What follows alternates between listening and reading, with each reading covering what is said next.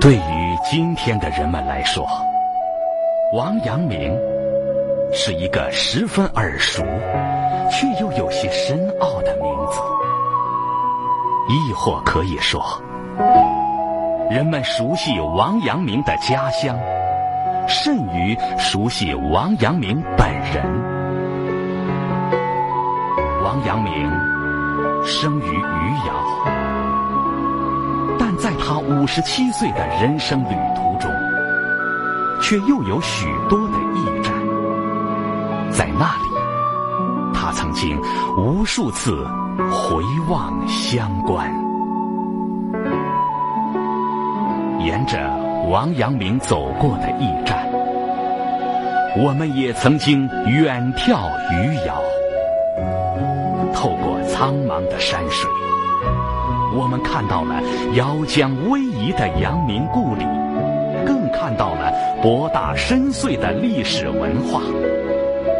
那里是我们共同的家乡。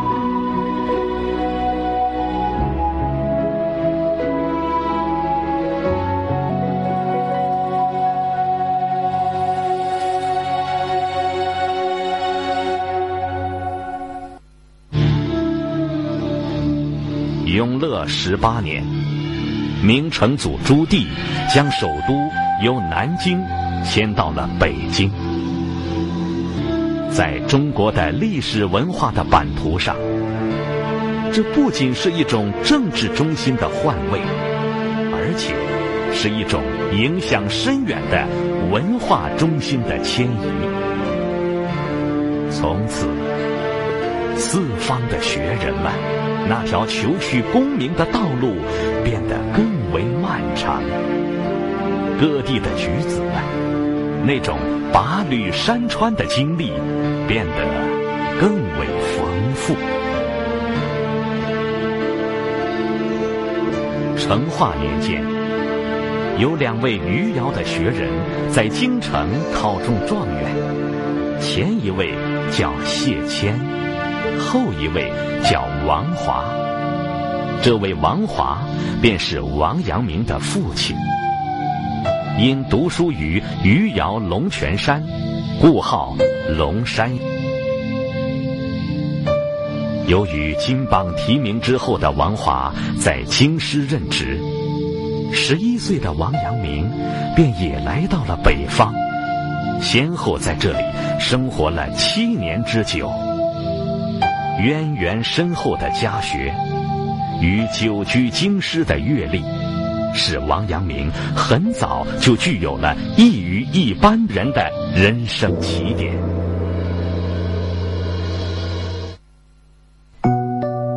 即使从专业的角度而言，王阳明的书法已经达到了极高的境界。可惜的是，的书法一直为自己的文治武功所掩，未能彰显于世。在飞流直下的庐山南麓，矗立着三件书法珍品，都属国家一级文物。这便是唐代颜真卿的《大唐中兴颂》，宋代黄庭坚的《七佛记碑》，与明代王阳明的《济公碑》。仅从这一篇《济公碑》里。我们便已经窥见了王阳明丰沛的学养与超群的造诣。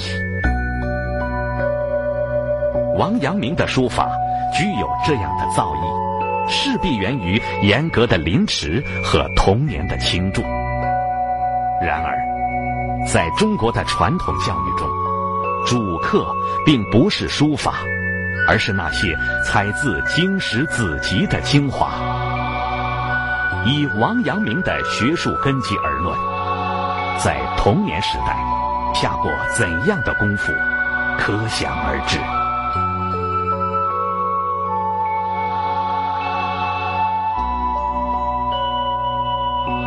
明末文史名家张岱曾说：“绍兴八县中，余姚的文化气氛最为浓厚，而王阳明恰恰生长在张岱所说的这种历史土壤之中。王阳明年谱记载道：青少年时期的王阳明，初溺于任侠之习，再溺于骑射之习，三逆于词章之习。王阳明的志趣看起来的确有些驳杂，但是这恰恰说明，只因得益于这种比较广泛的文化素养，他才能在成熟以后派起腰将。青年时代，向往于圣贤之学的王阳明，因为举子的必修之课。开始探究诸子学说的机理。诸子是后人对南宋大儒朱熹的尊称。所谓举子之业，其主要内容就是背诵诸子注释的四书，再作八股文。诸子强调天理和人欲的对立，而格物致知。又是诸子学说中常常用到的一句名言：“格物，就是探究与洞察的意思。”诸子说：“一草一木，皆含至理。”王阳明便面对着这一片青翠的竹丛，开始了自己的格物。他要对竹子穷究其理，但这一次的格物。却没有让他得到致知的结果，但是这却为王阳明向诸子学说提出质疑，并为后来的心学创立埋下了最初的伏笔。按照民间故事的思维来看，诸子与竹子倒是真有一番谐音之趣。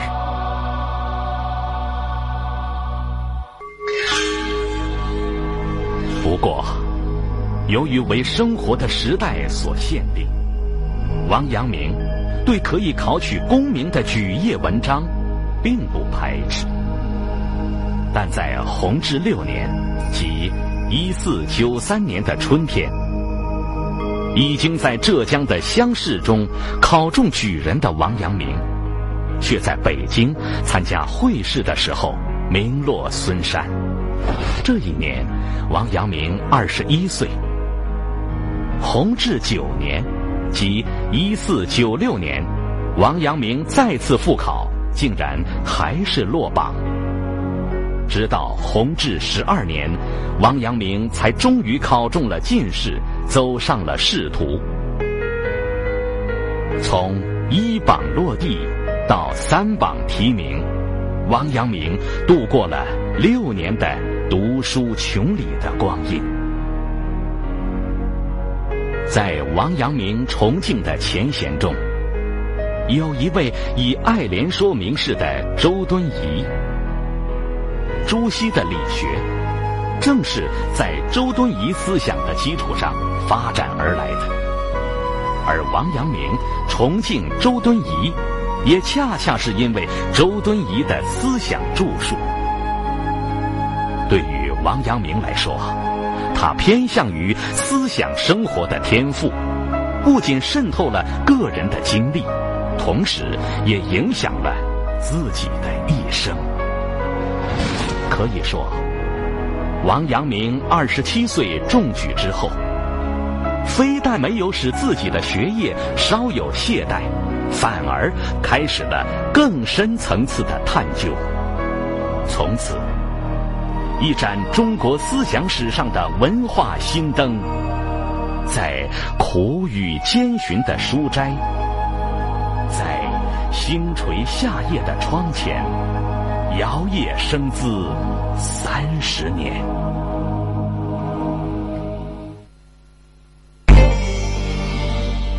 正德初年，由于获得了明武宗的宠幸。以刘瑾为首的八位太监，依权乱政，残害贤臣，弄得国事日非。以代显为首的一批忠良之士，凭着自己的地位与声誉，上书正德弹劾刘瑾。但是，冒犯宦官的结局，几乎又是在人们的意料之中，因为他们果然遭受了牢狱之灾和贬谪之苦。史料记载，有一次。竟有一百三十四位官员被集体施用杖刑，当场打死十六人。然而，在这样惊心动魄的宦海风涛之中，却仍旧有人敢于仗义直言，这里面就有已经是官阶六品的王阳明。不过，王阳明上书朝廷的直言不讳。换来的，却只是对大明王朝政治残酷的切身体验。据王阳明年谱记述，王阳明这一次上书的后果是：打入诏狱，廷杖四十，命既绝，死而复苏，并被贬谪到穷荒偏远的贵州龙场做驿丞。这种贬谪，在当时是仅次于死刑的处置。即便如此，王阳明还是一路上侥幸躲过了刘瑾的追杀，才最终走完了这一条千山万水之途的。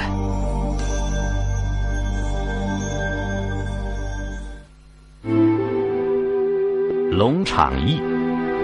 地处贵州西北部的万山丛集之中，当时这里人烟稀少，环境荒凉，风气十分闭塞。古代的驿站是专供递送公文的人员或来往的官员们暂住的处所，掌管驿站的人便被称作驿丞。这。就是王阳明当时的角色。龙场驿设驿丞一人，驿吏一人，马二十三匹，铺二十三副，仅此而已。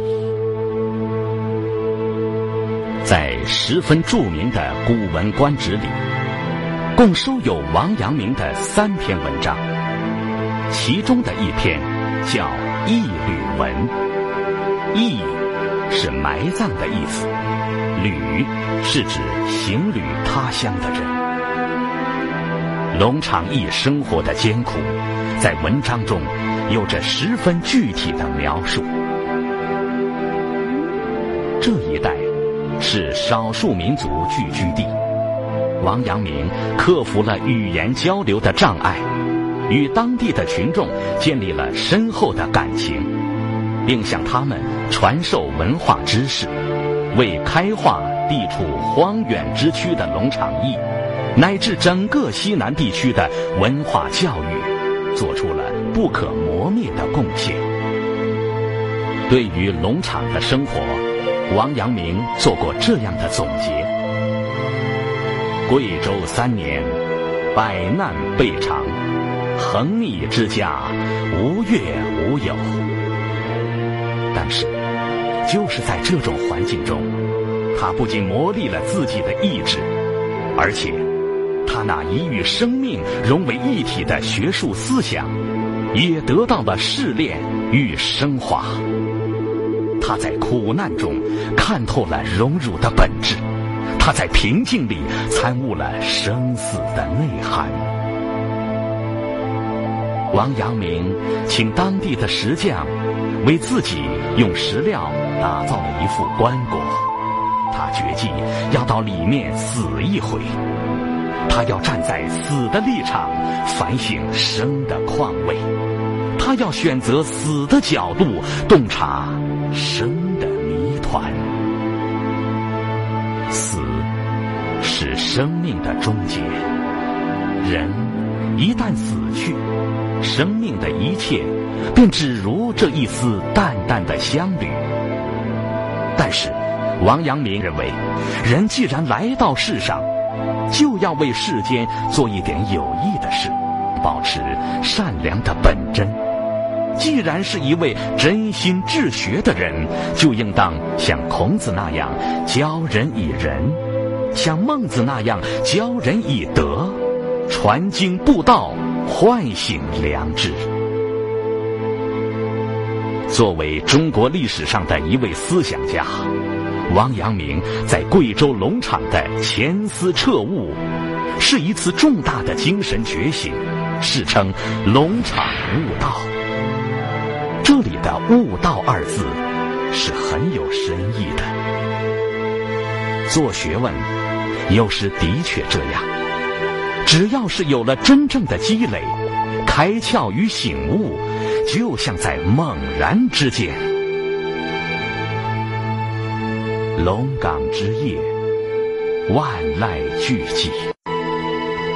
但在这异常沉静的荒山野岭，却可以听到灵魂的声音。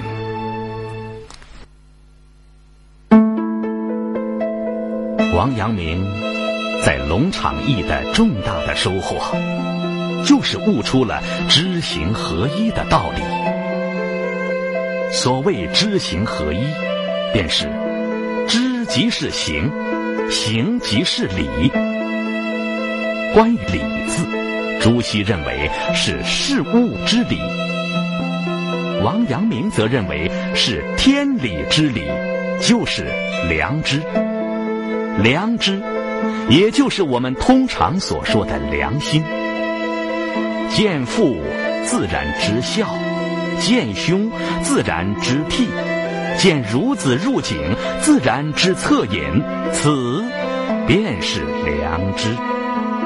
治良知，便是革除恶的意念，发扬善的本质。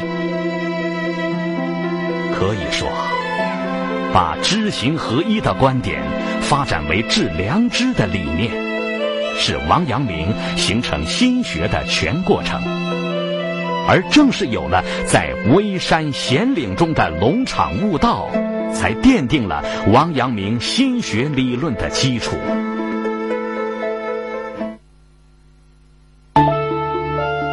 现在，连环画的收藏已经成了一个专门的藏项，在上个世纪五六十年代。曾先后出版过一大批中国古代人物的连环画，仅明代的人物就有数十位，但是唯独不见王阳明。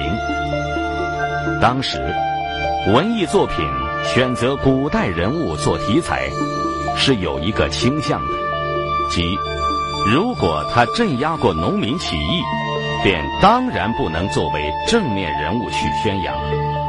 王阳明即属此例，但是对王阳明是否镇压过农民起义，学术界长期有争议，绝不像阅读一本连环画那么简单。正德五年三月，王阳明贬谪龙场期满，被调任江西庐陵任知县。这一年。王阳明三十八岁，在庐陵期间，王阳明禁止横征暴敛，重视地方教育，整肃社会，审查乡情，赢得了百姓的口碑。后来，王阳明不仅巡抚南赣、汀漳一带，还以南京兵部尚书、总督两广，有名一代。边疆的形势总是吃紧，明代王朝不仅饱受着北虏南倭的侵扰，同时又有着所谓的西南民变的威胁。其实，这民变也绝非西南独有。史称：“中明之事，无一日无民变，终岁不绝。”王阳明在赣州任内。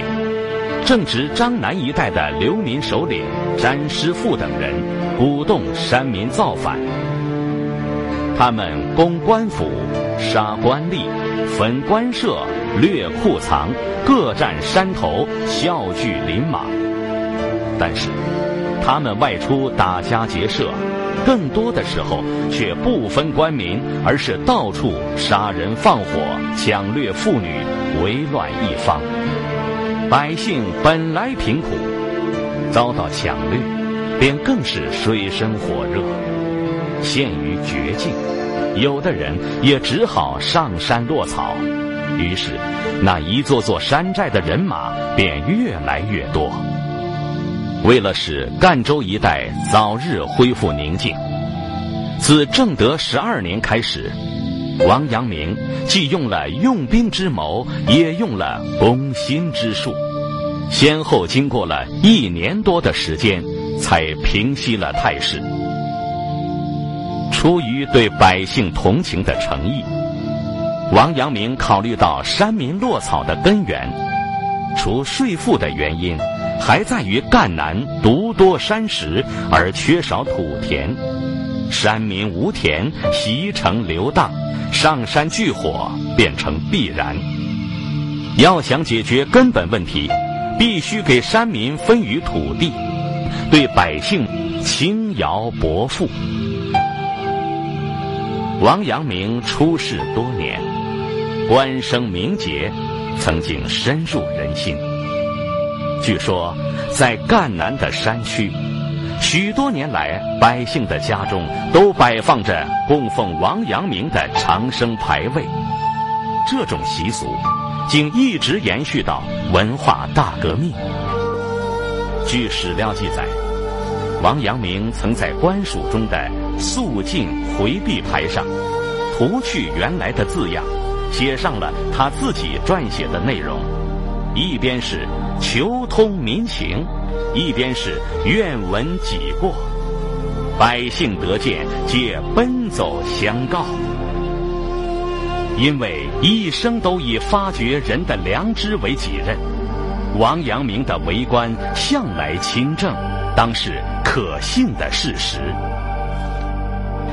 有名一朝的官吏，基本上都是以科举正途的文官为主。像王阳明这样的文官，却又能领兵作战的，还委实不多。即便在中国古代史上，以文人之身又具统御之才，而且精于兵书战术，王阳明可以算得上是一位突出的代表。正德十四年，即一五一九年。发生了一件震撼整个明代王朝的大事，这便是朱元璋第十七子朱权的四世孙，被封为宁王的朱宸濠在南昌谋反，起兵之日号十八万之众。当时，经过江西的王阳明得到消息之后，一面上书告变，一面安排征讨宁王的对策。但是，王阳明当时是在出行途中，身边只有随行的官兵数百人，因此只好四处征召义勇之士。这时，整个江西都没有一个官员敢挺身而出支撑局面。现在，各府县大小官员看到王阳明高张起征讨之旗，便纷纷统帅属下的军兵前来集结，但总共才有三万人马。宁王依仗人多势众，在起兵南昌的第四天便攻下了九江，此后又率兵一百四十余队继续向东攻安庆。意欲夺取明朝的刘都南京，其目的是取代明武宗及正德皇帝。宁王围攻安庆时，南昌城里只留了一万余人。为解救安庆之围，王阳明采用了战国时围魏救赵的策略，并一路张仪设计，经过艰苦的鏖战，最后终于占领了南昌。何为安庆的宁王，自然知道南昌城是自己的根本之地。但是，当他听到南昌吃紧与最终失守的时候，已经失去了最佳的战机。宁王朱宸濠最终被生擒活捉。一场只用了三十五天的征剿，竟成了中国军事史上又一个以少胜多的战例。对宁王造反，号称御驾亲征的正德皇帝，自北向南而来，一路征歌选色，数月之后才到达南方。正德皇帝让王阳明献出被俘的宁王。要亲自指挥，并当着众人再捉一次。他要让天下人都来看个清楚，平定陈豪之乱全靠天子之功。不管是甘心还是违心，庐山脚下，王阳明所做的济功碑，也的确是这样写的。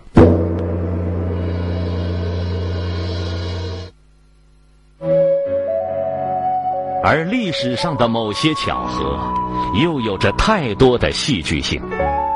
王阳明题写济功碑的时候，为强调平定陈豪的意义，曾以“嘉靖我邦国”为最后一句。谁知道，在立碑的次年，正德皇帝即得病身亡，之后嘉靖登基，在位四十四年。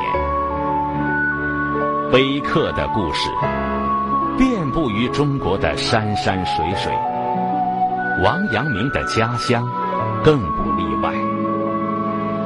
余姚城里的龙泉山上，便并排矗立着四位家乡先贤：严子陵、王阳明、朱顺水和黄宗羲的纪念碑。而王阳明纪念碑碑额上的四个大字尤为醒目：“真三不朽。”所谓“三不朽”，是指在上立德，其次立功，其次立言。作为一位古代的先贤，这些王阳明皆然做到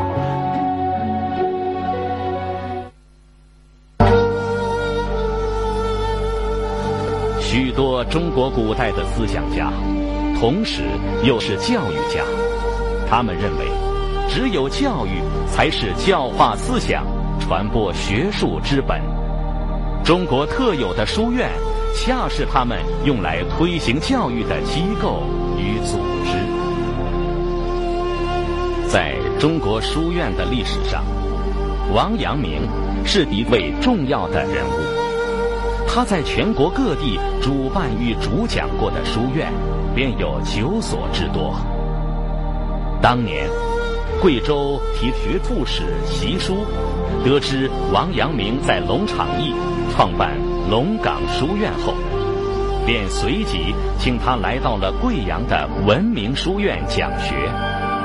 同时，习书还向全省发出文告，要求各州县的父老。选送优秀子弟前来听讲，应当说，讲学于文明书院的成功，以及对西南地区文化事业的贡献，早已使王阳明玉生鹊起。多年以来，在书院中传播自己的心学主张，一直是王阳明魂牵梦绕的事。只是缺少大段而专一的实践。现在，王阳明终于有了一个为时长久的机会，有了时间，也有了心情。一五二二年，他回到家乡，这一年正好是嘉靖元年。王阳明早年为学。曾住阳明洞，正是这个原因，阳明先生之称，反倒更显于他的名字王守仁。所谓洞者，一般人认为一定是山岩洞穴，其实不然。这里的洞字，本是取了些道气，代表洞天之意。王阳明作碑文，常常用古乐阳明子和余姚王守仁做落款，不仅足以说明他是以乐人为荣，而且说明他特别看重故乡。他在贵州龙场写下的一缕文中，曾以赞同的口吻强调说：“古者重去其乡。”现在，重去其乡的王阳明终于回来，在自己的家乡致力心学。尽管他的心学自创立之时便引起议论，但现在却完全可以抛开宦途中人际的烦恼，抛开范仲淹在《岳阳楼记》中所说的忧谗畏讥。不仅如此。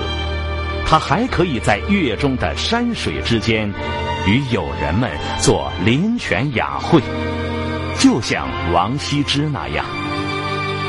有人说，王羲之乃是阳明先生的元祖，而王羲之的祖籍又是山东琅琊。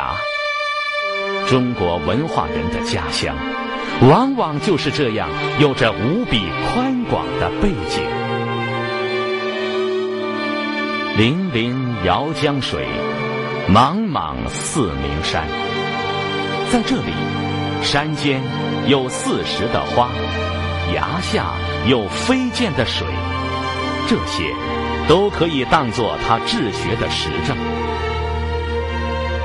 不过，他已经不必要再像少年时节那样面对这些竹子去格物致知，因为。在居越六年的时间内，王阳明的心学理论不仅已经走向了更为完备的成熟，而且他还再次回到了中国先哲的原点，回到了思想文化最初的家乡。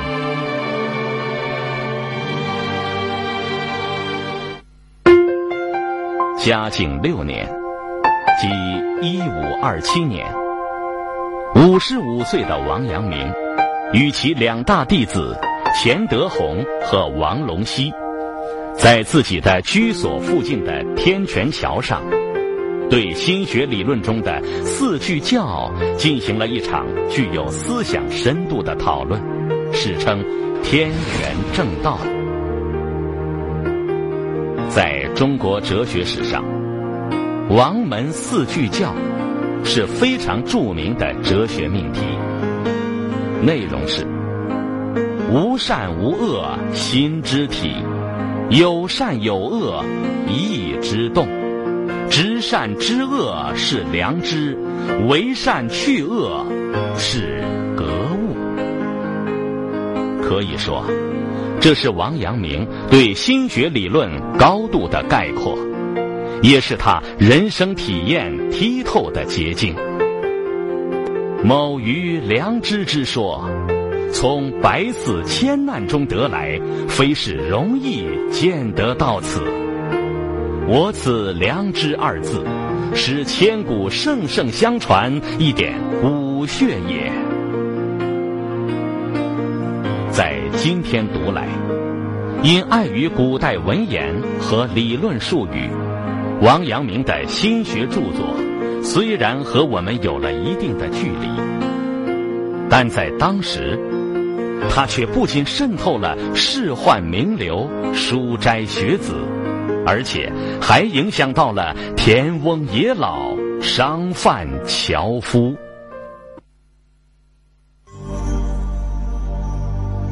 嘉靖六年九月，接到朝廷的命令。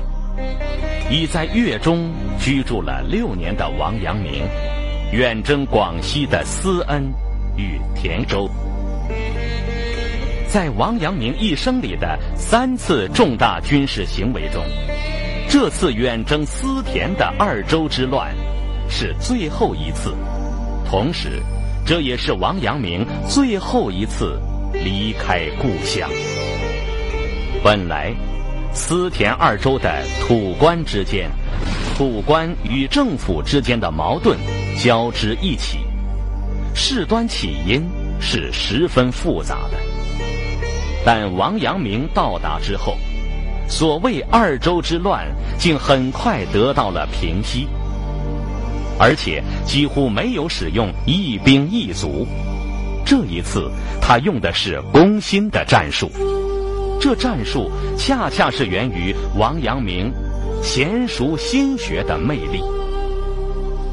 远征思田的胜利，一时令朝野惊奇。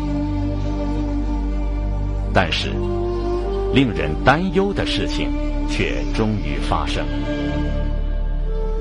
由于长期的终日劳心，加上多年的频仍征战，王阳明的心力与体力已经过早的度过了盛年。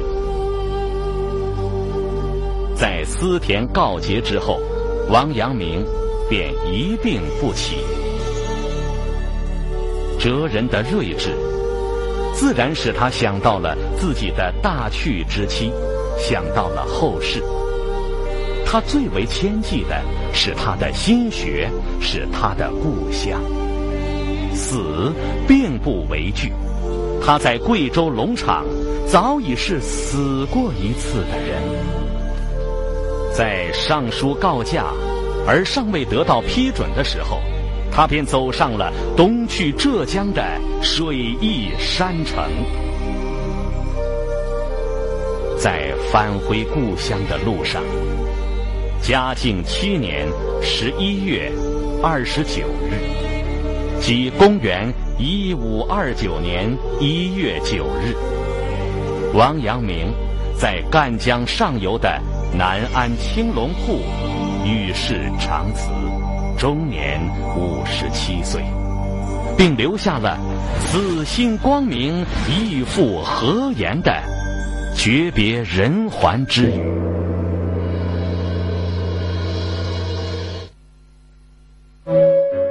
中国古代的葬礼是最有仪式感的文化与民俗的综合。王阳明先生就在这种气氛中。以自己的文章得业，留下了一路悲歌。王阳明最终埋在了生他养他的土地上，苍松翠柏之下，便长眠着这位至临终还眷恋着家乡的人——余姚王守仁先生的籍贯。是余姚永远的光荣。只要那里留下了你的脚印，那里就是你的家乡。人常常会做相关回望，那不过是在寻找出发。